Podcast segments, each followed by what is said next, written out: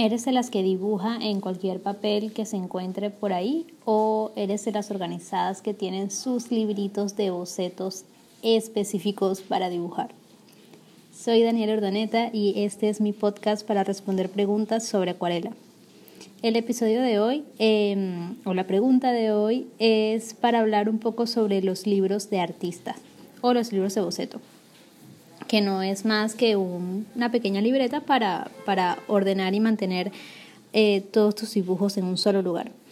Eh, al principio, eh, recuerdo que cuando estaba en clase, muchos profesores hacían énfasis en, en que tuviésemos un libro de artista o un libro de bocetos para llevar como de forma organizada todos nuestros procesos creativos.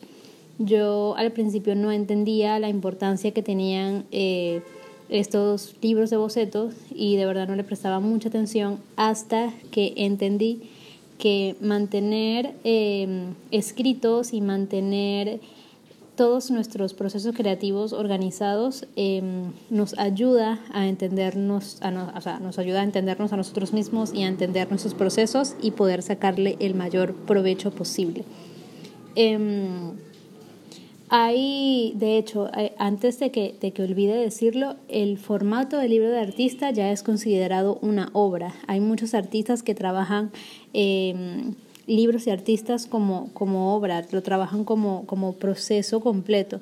Y me parece súper interesante porque además de dibujos, un libro de artista también puede tener eh, escritos, puede tener reflexiones, Pueden, pueden tener notas sobre experimentaciones que hayan probado con algún material.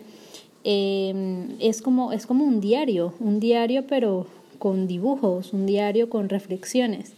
Y, y yo creo que pueden darse un vistazo por Google y, y escribir libro de artista para, para notar la cantidad de artistas que han hecho de este formato eh, su obra principal. Em, también quería aprovecharte de aprovechar de, de recomendar si no tienes un libro de artista, recomendarte o aconsejarte tener uno, lo puedes crear tú mismo o quizás comprarlo, pero la idea es eh, que em, hagas, generes el hábito de no solamente dibujar todos los días, sino tomar notas de las ideas, tomar notas de tus reflexiones. Eh, y tomar notas de tus eh, experimentaciones con materiales para, para tener eh, organizado tu proceso creativo y para, para que así a la hora quizás de, de hablar sobre él eh, conozcas tu propio proceso y sepas cómo hacerlo. este es el episodio de hoy. Espero que te pueda servir y puedas empezar con tu libro de artista porque es un proceso súper bonito y nada, puedes conseguir más información en mi página web danielordaneta.com y eh, enviarme tus preguntas a mi correo electrónico info arroba danielaordaneta.com.